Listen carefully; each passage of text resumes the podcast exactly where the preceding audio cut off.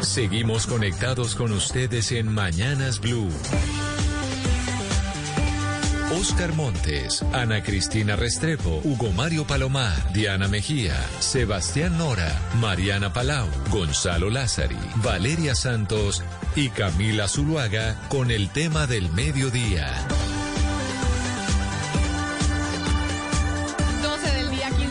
Aquí seguimos conectados con ustedes en Mañanas Blue. Vamos hasta la una de la tarde. Un saludo especial a todos aquellos que se reconectan con nosotros en las emisoras de Blue Radio alrededor del país. También aquellos que están con nosotros en eh, Facebook Live, que se conectan a la cuenta de Blue Radio Colombia y a todos nuestros televidentes de Noticias Caracol ahora, el primer canal digital de noticias en Colombia. Hoy es jueves y pues queda menos de un mes para las elecciones legislativas. No solo las consultas interpartidistas que se están robando toda la atención en esta contienda electoral. También vamos a elegir Congreso de la República. Oscar, y si uno tiene que decir siempre en las mediciones de las encuestas, el Congreso, el legislativo, es la institución más desprestigiada de todas. Los colombianos siempre se quejan de que por qué los congresistas se, eh, ganan tanto dinero, por qué razón eh, eh, no hacen nada, se quedan dormidos, juegan. Usted siempre ve que a los congresistas la ciudadanía los critica mucho. Camila, de hecho la, encuesta más reciente de, de Inbamer eh, muestra un 82% de desfavorabilidad por parte del Congreso que es una cifra, digamos, gastronómica, Camila. Realmente el desprestigio al que ha llegado el Congreso en Colombia y en el mundo en general, yo creo, es, es muy alto y, y hay que hacer grandes esfuerzos para que al Congreso lleguen personas que por lo menos logren cambiar la imagen que tiene el Congreso y dignificar la profesión, el oficio de ser congresista. Por esa razón es que hoy hemos llamado a tres cabezas de lista, tres personas que quieren llegar al Congreso de la República, pues nos imaginamos que, a transformarlo y por eso queremos eh, preguntarles, porque son tres cabezas de lista visibles que están haciendo campaña en estos momentos. Quiero empezar por saludar a quien fuera nuestra colega Mabel Lara, quien hoy es candidata al Senado por el nuevo liberalismo. Candidata Lara, bienvenida, gracias por estar con nosotros hoy aquí en Mañanas Blue. Eso suena súper raro, Camila, pero me tengo que acostumbrar. Sí, porque usted ya se pasó para el otro lado, ya no es colega, usted ya es política. Bueno, yo nunca he conocido un ex periodista, sin embargo, asumo la responsabilidad de esta decisión. Camila, a todos un abrazo y aquí estamos dispuestos a hablar, a responder y me gusta mucho estar en su espacio. ¿Cuál es la propuesta, eh, candidata Lara, de llegar al Congreso de la República a transformarlo, imagino? Porque ¿por qué uno se va a una de las eh, instituciones más desprestigiadas que tiene el país? Pues eso es parte de lo que estamos asumiendo en esta precisamente medición, Camila, y, a los compañeros de la mesa. 82% de los colombianos dice que esta institución está desprestigiada y no se debería preocuparle mucho a los que queremos ser poder, que es lo que vamos a llegar a hacer allá. Yo creo que lo primero es el restablecimiento de confianza, decirle al país que vamos a ser limpios y hacer limpiezas banderas varias que espero ahondar aquí en esta conversación, pero es clave decirle a Colombia que tenemos que renovar el Congreso, que hay con quién, pero tienen que apostarle a salir a votar el próximo 13 de marzo. 82% de imagen desfavorable. Yo podría mencionarles rápidamente tres banderas que hacen parte de esta bancada, decimos nosotros, de una decisión de mujeres, de hacer la política, mujeres que no hemos hecho política, hambre cero, desempleo mínimo, representación de las regiones. Y eso pasa por la desconcentración del poder, Camilo. Y quiero saludar a un colega suyo, ahora colega suyo, que es el candidato al Senado por Cambio Radical, quien ha sido ministro, viceministro, pero también ha estado en el Congreso de la República. Es David Luna. Candidato Luna, bienvenido. Gracias a usted también por sumarse a esta conversación. Camila, muchas gracias por la invitación. Un saludo muy especial a todos tus compañeros de la mesa a Mabel, a Miguel y a todos los oyentes. Mire, como usted sí ya estuvo, usted va a ser repitente. Si usted sale elegido, que muy probablemente sí, todas las cabezas de listas saldrán elegidas y ustedes tres estarán en el legislativo eh, a partir del 20 de julio. ¿Qué es lo que quiere llegar a ser nuevo, doctor Luna? Bueno, yo creo que la indignación en contra del Congreso se debe a tres cosas. Lo primero, a los privilegios. Hay una cantidad de privilegios que no merecen los congresistas porque entre otras los congresistas representan a los ciudadanos y deben tener similitud en su forma de vivir, pero también en las dificultades que afrontar. Por ejemplo, esos periodos extensos de vacaciones, esos sueldos tan altos, esos vehículos que no todo el mundo necesita, solo los necesitan quienes verdaderamente tengan problemas de seguridad. Lo segundo, los resultados. Yo he rendido cuentas toda mi vida, creo que es una obligación de un congresista, de un ministro, de un edil, y de alguna manera creo que esos resultados deben hablar para poder tomar determinaciones sobre quién puede ser representado, eh, cómo puede ser representado un ciudadano. Y lo tercero, evidentemente, las propuestas. Yo soy de, yo soy de los que cree que Colombia no puede seguir eh, bogotanizado, tiene que descentralizarse de una vez por todas, hay que fortalecer las regiones, hay que acabar con el Senado nacional y convertirlo en un Senado regional. Y también hay que hacer apuestas en materia de tecnología y de defensa del aparato productivo que está siendo tan afectado en estos momentos por una situación tributaria que no se compara con ningún otro país del mundo. Usted me lleva a saludar a Miguel Uribe, que es candidato al Senado por el Centro Democrático, fue secretario en Bogotá, pero además fue concejal de la ciudad, candidato a la alcaldía de la, de la capital. Eh, candidato Uribe, bienvenido usted también, gracias por sumarse a esta conversación. Hola Camila, un saludo especial para usted, a Valeria, a todo el equipo de Blue, a David y a Mabel. Gracias por la invitación y por supuesto a todos los oyentes un abrazo grande. Esta pregunta que se la, que se la voy a hacer a usted, se la voy a hacer también a sus otros colegas, porque es que el, eh, el doctor Luna dice que la gente está furiosa con el Congreso y está tan desprestigiado. Uno, por el número de vacaciones que tiene. Dos, por el sueldo tan alto. Y tres, por los vehículos que uno los ve con los carros y los eh, escoltas que terminamos pagando nosotros. ¿Usted estaría eh, dispuesto a ceder en todos esos puntos, a no recibir los carros que les, que les da el Congreso, a que de verdad sea haga una reforma para que se les disminuyan las vacaciones como proponía Gabriel Santos y a que el sueldo sea más bajito? La respuesta es sí, sí, Camila. Primero, estoy de acuerdo en que solo utilicen esquema quienes tienen un riesgo y eso lo determina un análisis de riesgo de la Unidad Nacional de Protección. Dos, estoy de acuerdo que hay que ajustar los tiempos de trabajo a que, se, a que correspondan a los tiempos en los que trabajan todos los colombianos. Y tercero, estoy de acuerdo no solo en que hay que reducir el sueldo, sino especialmente en que hay que reducir el Congreso. Creo que es una vagabundería que el Congreso hoy cada vez sea más grande, cuando lo que necesitamos es que sea mucho más pequeño para que sea eficiente, para que haya mayor control social, para que haya ahorro. Pero yo voy mucho más allá. Eso hay que exigírselo a todas las entidades. Es que el Congreso no es la única es la única entidad que tiene esta situación. Tenemos que poner la lupa en el gobierno nacional, en las gobernaciones y en las alcaldías. Tenemos que exigir que el Estado sea mucho más pequeño en, en materia de burocracia, para que en materia de inversión sea mucho más amplio el Estado. Menos burocracia y más inversión. Y si me permite responder una de las preguntas que le hizo a David y a Mabel, usted pregunta, ¿por qué quieren llegar al Congreso si está desprestigiado?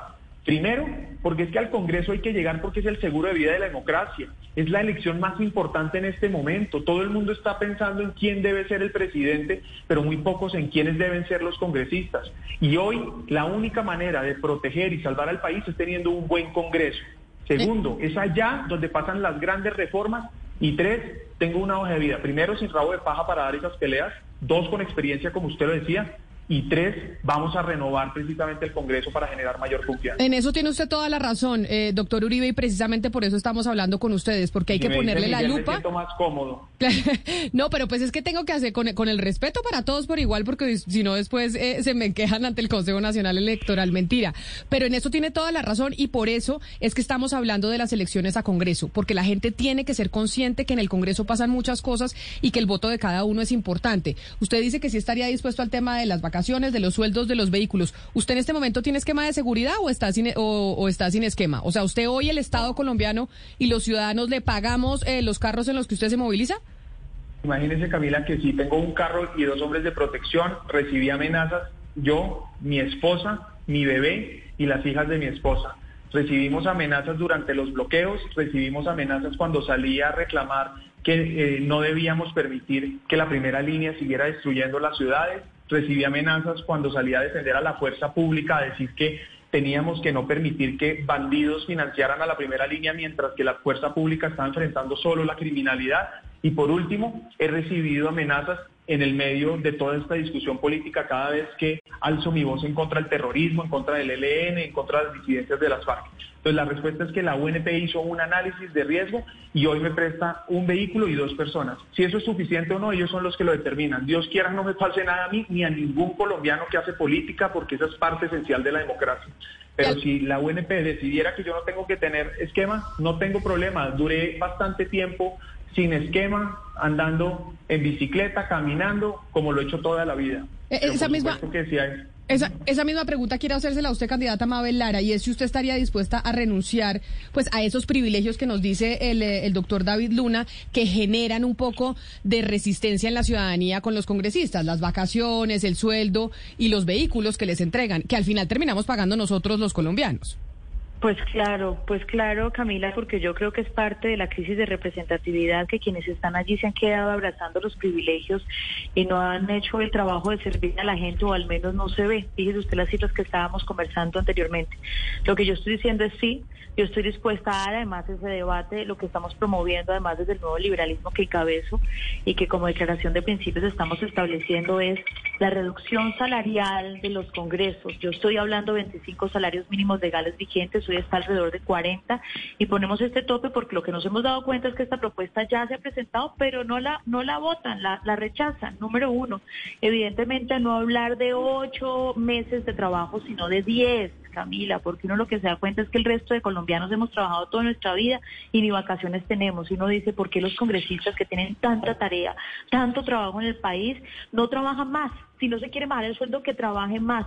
Lo de los privilegios de las camionetas blindadas y todo esto también me alegra mucho que todos en esta mesa estemos hablando de lo mismo bajo esquemas de seguridad que le cuesta muchísimo al Estado. Tiene que entrar a analizarse.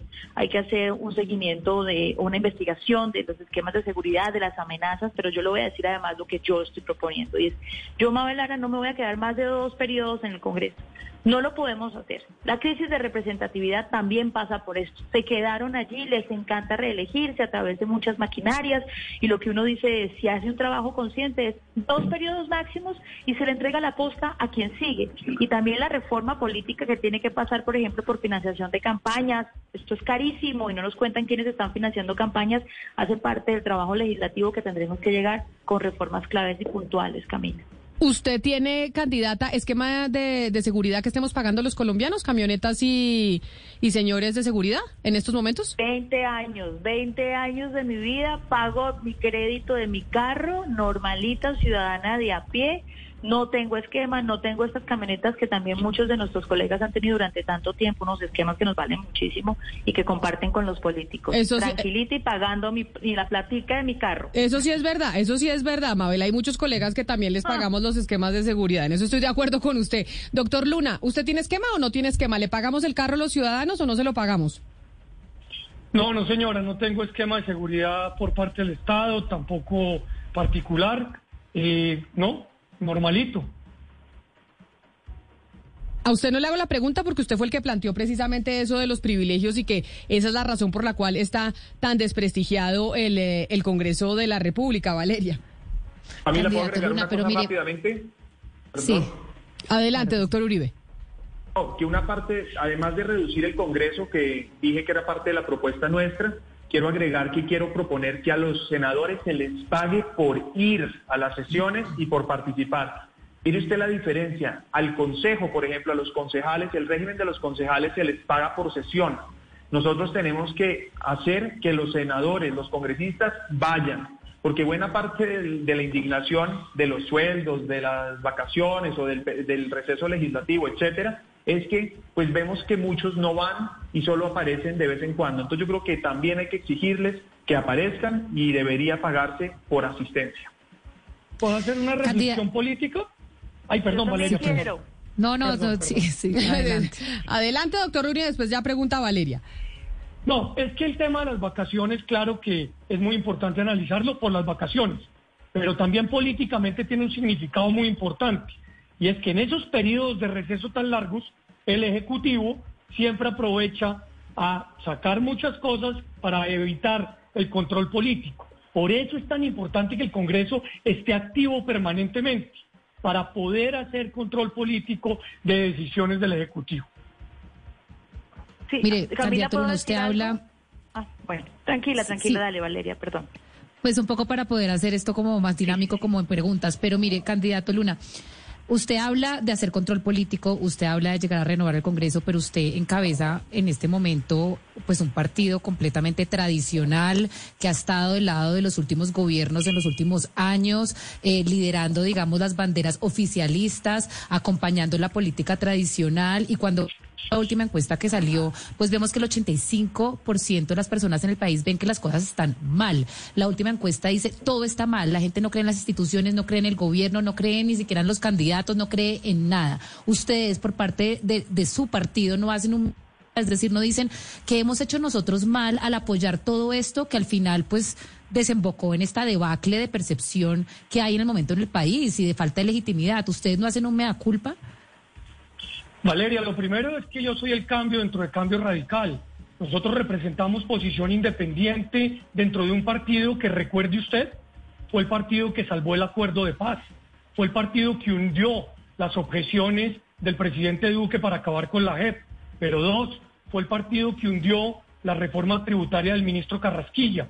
Yo toda mi vida hice política con firmas en las calles, siendo mucho más fácil hacerlo de esa manera porque no tenía la carga de un partido y de lo que usted dice con razón, que hay unas cargas, obviamente, que uno no comparte, pero llegar al recinto y no tener mayorías para influir en la toma de las determinaciones, creo que también es importante. Y por eso este partido tiene que volverse a reconectar con la opinión pública, no solamente abriendo los espacios de participación, sino tomando decisiones sobre las responsabilidades políticas que tiene cada cual. Yo siento que acá Estamos en un proceso evidentemente de reforma. Hay muchos temas por mejorar, pero acabar con los partidos no creo que sea la solución. Creo lo que hay que hacer es evidentemente generar recambios, tanto de liderazgos como generacionales.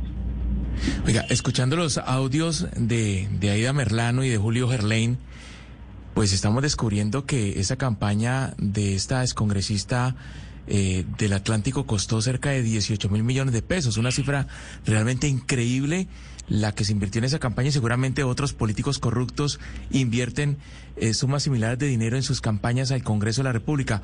A ustedes tres les pregunto, comenzando por las mujeres, Mabel, ¿cuánto van a invertir en esta campaña y en qué invierten ese dinerito finalmente que les llega para, para esa actividad política que están haciendo? Uy, Hugo Mario, gracias por hacerme esta pregunta porque yo les quiero decir que lo más difícil que me ha parecido de este ejercicio es este asunto de la plata. Y no solo buscarla, sino lo que ya sabemos, como acaba usted de recordarnos ese desastre de episodio que hemos conocido recientemente. Fíjense, una campaña Senado de un solo candidato en nuestras regiones vale casi 12 mil millones de pesos. Ahí a Merlano hablaba de 18 mil. 12 mil millones de pesos, es una barbaridad. Hablando con los muchachos del Chocó me decían, uy, ese es el presupuesto de Lloró. Y imagínense la inequidad de un país como el nuestro, que un candidato se gasta toda esa plata. Yo digo, bueno, pensando, no no hablemos de compra y venta de votos, pero la publicidad, los eventos, si no fuese así una lista como la del nuevo liberalismo, eh, no hubiese tenido sentido. Y se lo planteo porque nosotros hemos hecho unos créditos, los bancos no quieren prestar además por la sensación que hay un poco de desazón generalizada, es muy difícil. Somos un partido nuevo, no hemos podido acceder a los adelantos del Estado, estamos tratando de buscar quién puede apoyar este nuevo liberalismo. Pero ahí es parte del problema, porque ¿de dónde vienen esos dineros? ¿Qué pasa con los partidos políticos que le deben a las empresas privadas todas estas donaciones que entregan para que ejerzan su trabajo, que puedan llegar a ser poder? Eso es un riesgo para la democracia. Nosotros lo que hemos dicho es, ¿por qué nos lanzamos en patota una lista cremallera y cerrada? Porque vamos a financiar todo lo que ustedes han visto hasta este momento. Llegamos en equipo. Somos unas mujeres que si no hubiese sido así no nos hubiéramos podido lanzar a este ejercicio, porque es una vergüenza en Colombia que se gaste tanto dinero en una campaña política. Por eso también muchas de nosotros no decidimos hacer el ejercicio. Pero, pero ¿cuánto va a costar, Mabel, su campaña? Mi campaña, la del nuevo liberalismo, nosotros estamos hablando de 5 mil millones de pesos para 15 personas. 15 personas. Toda la lista, sí. Sí, toda la lista. Eso se gasta un solo candidato. La, la de David Luna, ¿cuánto costará, eh, candidato Luna? Hugo Mario, pues no podrá costar nunca más del tope electoral, primer tema. Segundo tema, me otorgó un crédito el Banco de la Vivienda. Eh, yo de mis ahorros puse una plata. Evidentemente el partido nos dona unos recursos y las empresas privadas le donan al partido y el partido a su vez nos entrega a nosotros los candidatos. Mientras que no haya financiación total estatal, pues las empresas que están por encima de la mesa, que reportan, pues también pueden apoyar la política. Me parece que eso no tiene ningún problema, entre otras, porque antes de votar cualquier proyecto, uno levanta la mano y dice, tales y tales empresas me financiaron, dígame si estoy impedido. Pero dos, yo sí creo que es fundamental apostarle a la financiación estatal de las campañas y dos, de una vez por todas, acabar con el Senado Nacional. Ese es el engendro más absurdo de corrupción electoral y de alguna manera está dejando casi a 13 departamentos sin representación en el Senado, lo cual podría generar una participación mayor y un control más estricto. Hugo Mario en ese ejercicio pero, Pero no nos dijo la cifra, doctor Luna. ¿La cifra cuál es? La cifra son 900 millones de pesos. Es que no he llegado allá. Estoy hasta ahora en los 100 del crédito, en el 100, en los 100 del aporte del partido y en tal vez 60 o 70 de aportes del sector privado. ¿Y la campaña de Miguel Uribe cuánto costará? ¿En qué va a invertir la plata en esa campaña, doctor Uribe? Bueno, pues en primer lugar, evidentemente hay un tope que nosotros respetamos y yo creo que eso es importante decirlo, porque es que aquí dicen que es que las campañas al Senado valen miles de millones, no, las de algunos valen miles de millones. En este caso, nosotros hemos hecho un esfuerzo por hacer además una campaña, una campaña de opinión bien hecha, respetuosa, que a propósito en eso coincido con David, lo dijimos en otro debate y lo hemos repetido varios candidatos y ojalá entonces sea un compromiso de todos nosotros llegar a hacer la circunscripción regional nuevamente, porque buena parte del problema es que la compra de votos, la politiquería se da en buena parte precisamente por abrir el escenario y que los más corruptos van comprando votos por todas partes, al final no hay ningún tipo de responsabilidad y no hay control social. Pues primero, la primera respuesta es que hay un tope, el tope es 1.187 millones. Segundo, yo espero y seguramente, de acuerdo a las donaciones que tengo previstas o el cupo, el, crédito, el adelanto de la reposición, que es muy importante para, para mí, tengo una cifra aproximada entre 800, 900, 700 millones de pesos y esa plata se gasta uno en publicidad. Si no, no habría cuñas, no habría impresos, no habría publicidad digital, no habría, eh, el, digamos, POP, los, los volantes que todos nosotros repartimos, los viajes, los eventos. Eso es básicamente en lo que en lo que uno se gasta la plata, en mantener, digamos, aquí estoy en una sede de campaña, etcétera, etcétera. Y bueno, y la idea es financiarlo, muy parecido a como plantea David, crédito, adelanto de la reposición, no sé si él lo mencionó, pero para mí es muy importante. Tenemos que, con recursos familiares, personales, y finalmente, pues lo que el partido nos contribuye y nos aporte. Y hablando del partido, doctor Uribe, usted va a liderar una hora, una era, digámoslo así, de uribismo sin Uribe, por lo que él no se puede lanzar, tampoco va a estar Macías, tampoco va a estar María del Rosario Guerra. Y algunas estimaciones hablan que el Centro Democrático perdería entre 6 y 7 curules por lo menos. Es que tiene una tarea importante el doctor Uribe jalonar esa lista con, eh, pues, con la crisis que está pasando el Centro Democrático. Y, y, la pregunta concreta, doctor Uribe, es si usted cree importante y necesario que de su mano la banca del Centro Democrático refresque uno los nombres y dos, refresque alguna de sus posturas o se esperaría de, ustedes, por ejemplo, pues una postura doctrinaria y clásica de lo que ha sido el uribismo eh, en los últimos años en el Congreso o hay que matizar posiciones y nombres también. Sebastián. Sí, Sebastián. Hola, Sebastián. Mira, varias cosas. Bueno, primero es que esta lista sí tiene Uribe, ¿no? Es decir, yo soy Miguel Uribe, para comenzar por ahí. Eh, entonces, lo segundo es que este partido le está apostando a la renovación absoluta en esta lista del Congreso. Si bien está combinando experiencia, experiencia de senadores, experiencia de funcionarios, experiencia de empresarios, está combinando con más de 80 menores de 40 años al Congreso el Centro Democrático, con más de 40 mujeres aspirando y además no aspirando en cualquier número, la mayoría de las cabezas de lista al Congreso, a las cámaras son mujeres, por ejemplo. Hay muchas mujeres valiosas dentro de la lista al Senado también y se les está haciendo un, se está haciendo un esfuerzo enorme precisamente para visibilizar el liderazgo de jóvenes y mujeres en el Centro Democrático. Tercero, este es un partido que está reivindicando los matices porque este es un partido de país.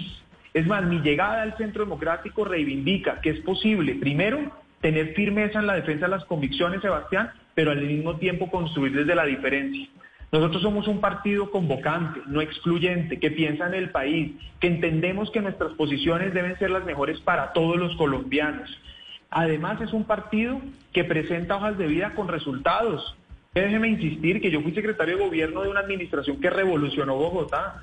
Hicimos más de 3.000 obras, acabamos el Bronx y esos resultados, esa experiencia es la que hay que llevar al Congreso. Y por último, estamos pensando en futuro, estamos pensando en esperanza, estamos pensando en abordar los nuevos problemas del mundo y de Colombia y en los problemas históricos que se profundizaron por la pandemia. Pero además representamos la defensa absoluta de la democracia y la libertad y eso es completamente atemporal. Eso no se trata de que son es una doctrina eh, eh, eh, o, del pasado, no, todo lo contrario. Hoy más que nunca el Centro Democrático es el partido que se la juega por la defensa de la democracia, la libertad, la lucha contra el terrorismo y por supuesto la, la defensa absoluta de la empresa privada.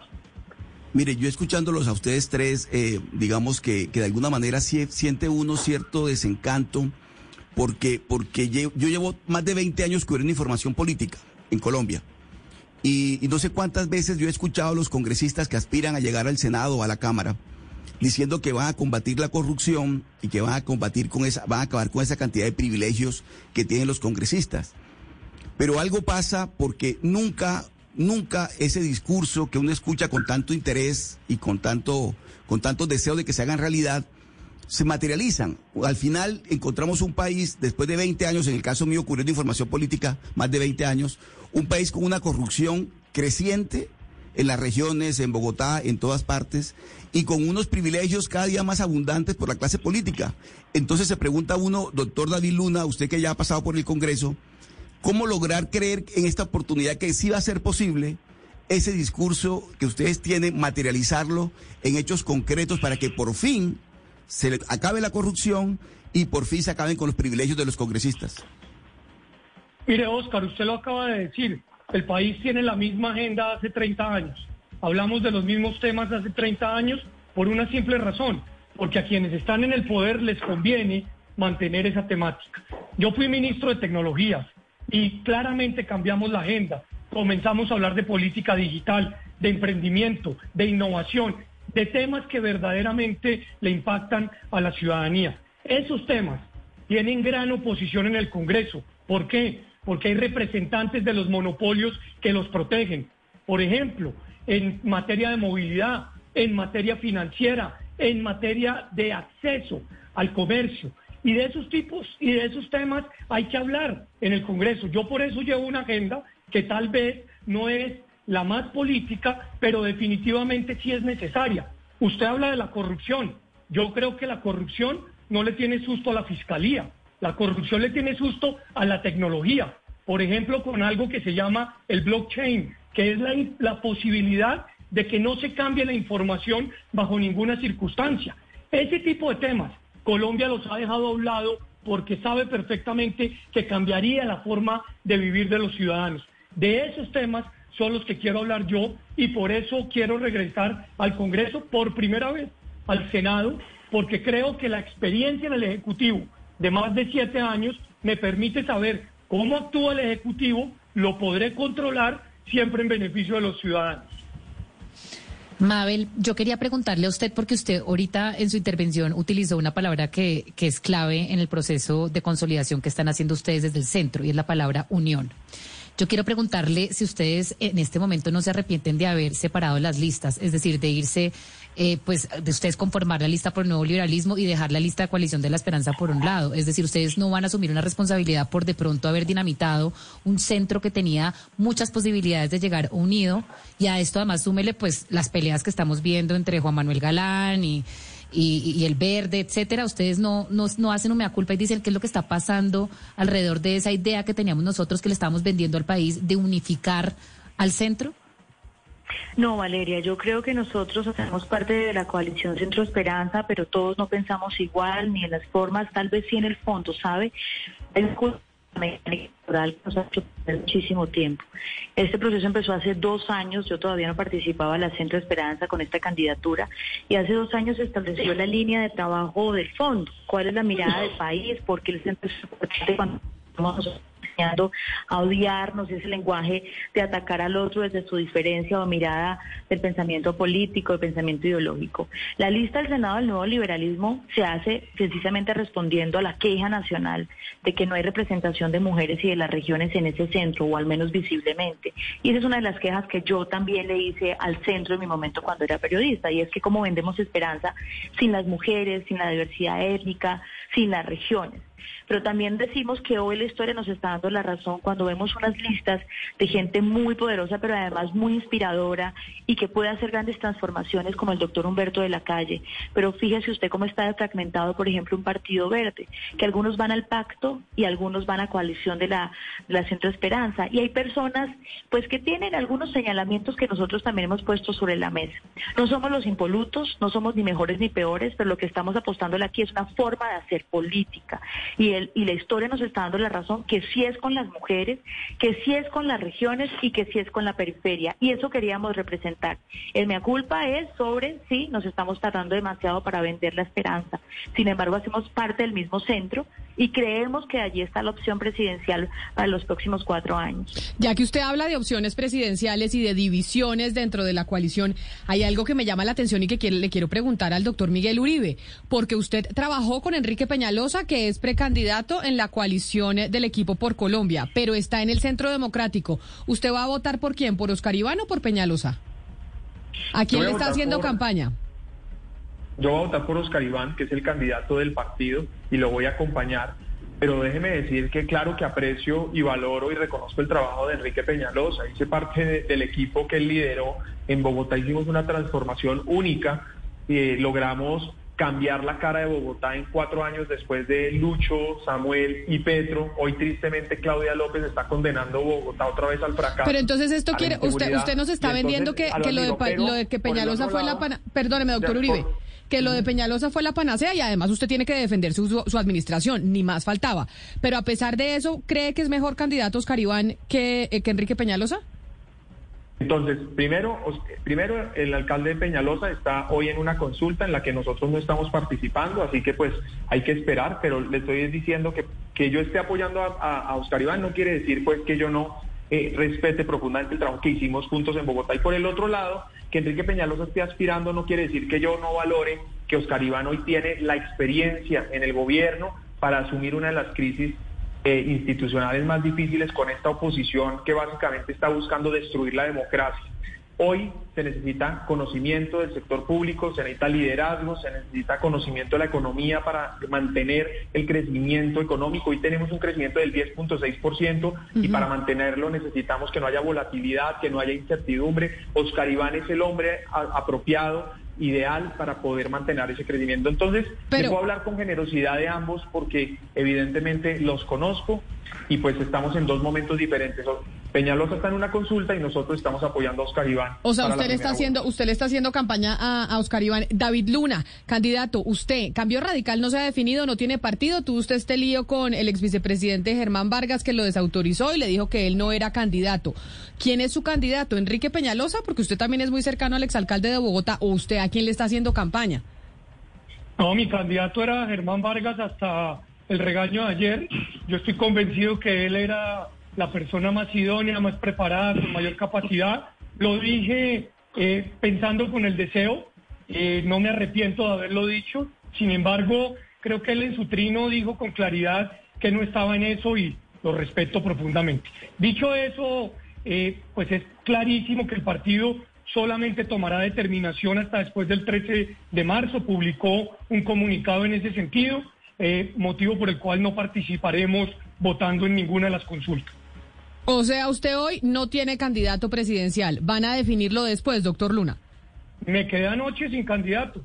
Se quedó anoche sin candidato y con vaciada, además, porque le dijo que tenía que usted rectificar el tema de la de que lo estuviera postulando a la presidencia. Hay algo que me llama la atención, doctor Uribe, sobre esa disyuntiva en la que está usted, porque usted hoy es cabeza de lista del Centro Democrático, dice mi candidato es Oscar Iván, pero usted pues trabajó con Enrique Peñalosa y los admira mucho a los dos. Y yo sé que esa disyuntiva pues es compleja, pero Otra disyuntiva que se le plantea al usted ser cabeza de lista del Centro Democrático es cómo pasa uno del liberalismo, de estar con Enrique Peñalosa, que apoyan el proceso de paz, que estuvieron comprometidos con esa firma del acuerdo con las FARC, al Centro Democrático, que es el principal enemigo. Varias cosas. La primera es que apreciar a Enrique Peñalosa y a Oscar Iván no es ninguna disyuntiva. Yo tengo clarísimo que soy leal y soy coherente. Mi candidato es Oscar Iván Estamos representando hoy el único sector político de Colombia que sin miedo, sin ser vergonzante, le dice sí a la democracia, sí a la libertad, sí a la lucha contra el terrorismo, sí a la empresa privada. No nos da pena decir que necesitamos proteger el empleo y el crecimiento económico y además con personas como yo le ofrecemos renovación, experiencia y cero rabo de paja. Entonces esa no es disyuntiva. Frente a lo otro, tampoco es una disyuntiva. Yo he sido coherente. Y si me permite usted utilizar una frase de Winston Churchill que decía que además que él tuvo que cambiar de partido y básicamente le hacían la misma pregunta, él decía, yo cambié de partido para mantener mis convicciones.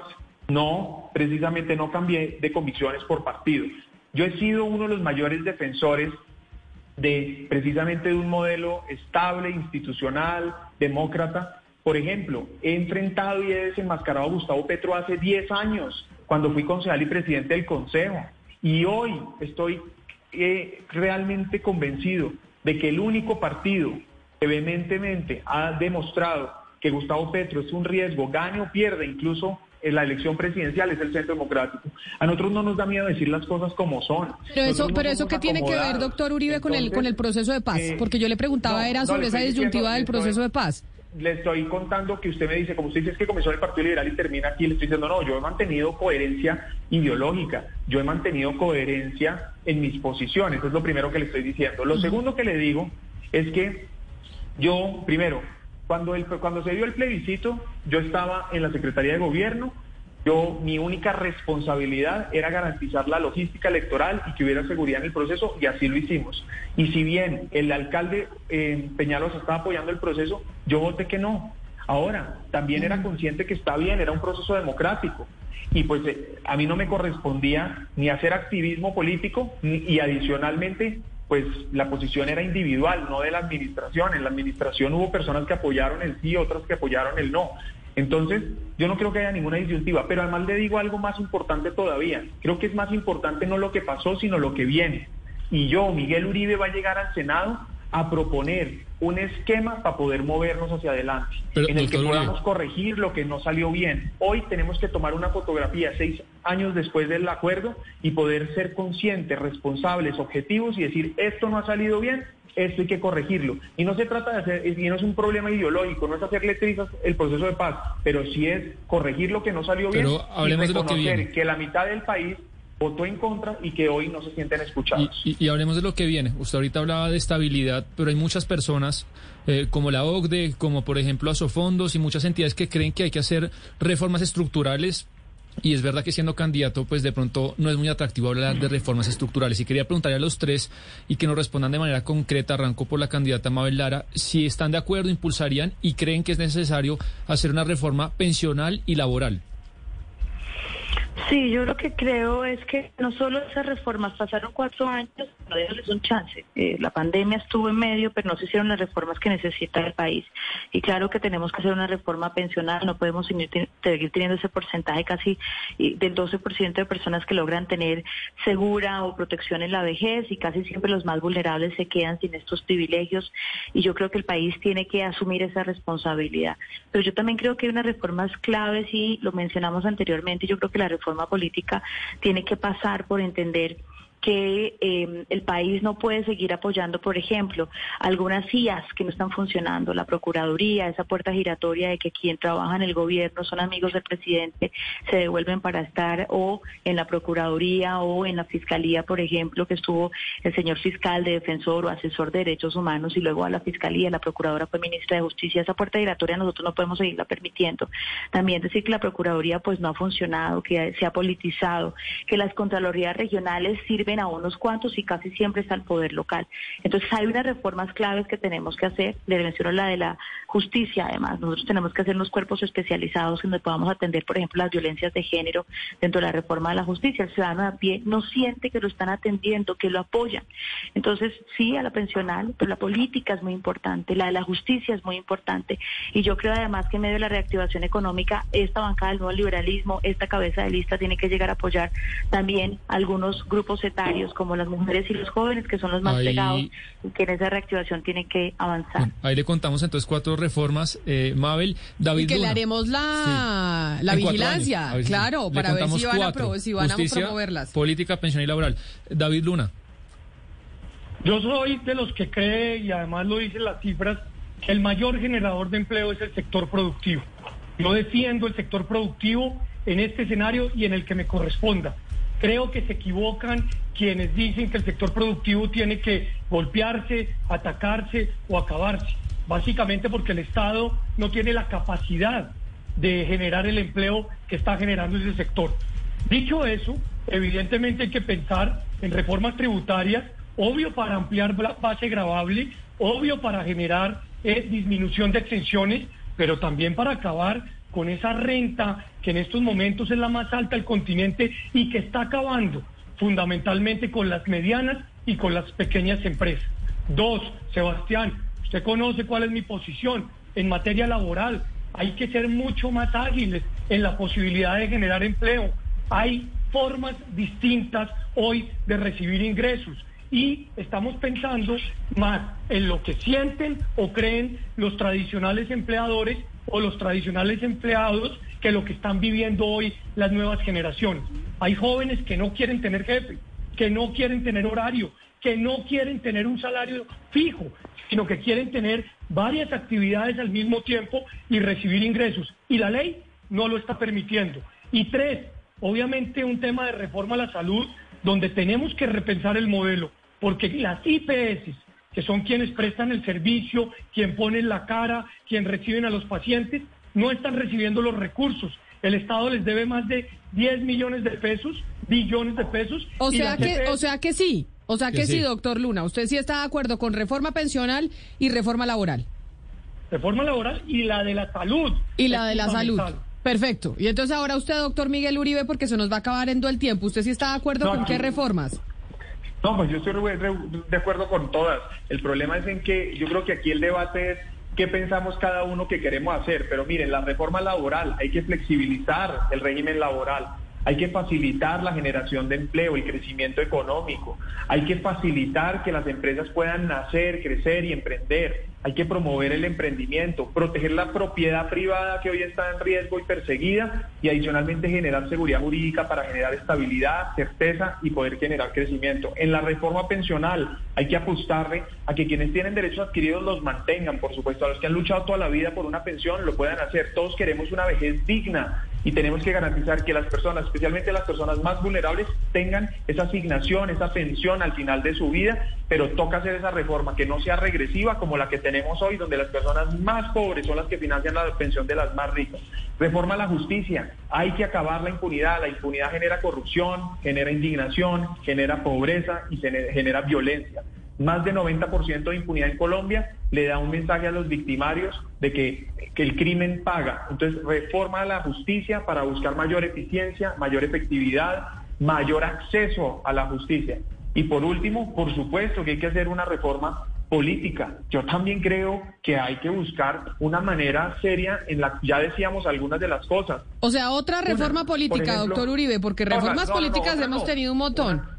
Ah, no, no, no, es que, pues, es que, voy a, no, no, no, pues es que en ese orden de ideas ha habido reformas de todo. La es que aquí el tema y el fondo y laboral y pensional no, laboral y pensional no hemos visto. De acuerdo, pero lo que representa, por eso el fondo, lo importante aquí es lo que nosotros proponemos y es que proponemos volver a la circunscripción regional, por ejemplo. Por ejemplo, aquí proponemos que los magistrados de las altas cortes se elijan por concurso y no por, por ser amigos de los que están. Bueno, hay, pues yo también creo que uno no debería elegir, digamos, los que están en el Congreso no deberían elegir a los órganos de control, obvio que no Entonces hay una reforma de fondo institucional que tenemos que plantear y son discusiones que tenemos que dar como colombianos para defender precisamente la democracia y la libertad, que es lo que hoy está en riesgo. Pues a los tres les vamos a hacer seguimiento porque ustedes tres van a llegar al Congreso de la República y vamos a ver qué tan juiciosos van a estar con la promoción de esas eh, reformas que, como los tres han dicho, necesita Colombia. La reforma laboral, la reforma pensional, le metieron reforma a la salud, reforma a la justicia y además también ahora desde el Centro Democrático el doctor Uribe mete reforma política. hablar con ustedes tres eh, era muy importante. Yo les agradezco tanto a Mabel Lara, Miguel Uribe y David Luna haber aceptado esta invitación porque, como lo decíamos, las elecciones al Congreso son importantísimas. El voto de cada uno de los oyentes, de cada uno de los colombianos a las legislativas es fundamental porque ahí en esa institución es donde se dan realmente las verdaderas transformaciones en el país. Y por eso tenemos que escuchar propuestas, conocer cuáles son los candidatos y votar a conciencia. No solo en las consultas, que claro que son importantes, no solo en las presidenciales, sino también en las elecciones legislativas. A todos mil gracias por haber estado aquí con nosotros, por haber estado conectados en eh, Mañanas Blue. Nos volvemos a encontrar mañana nuevamente. Quédense ustedes con toda la programación de Blue Radio.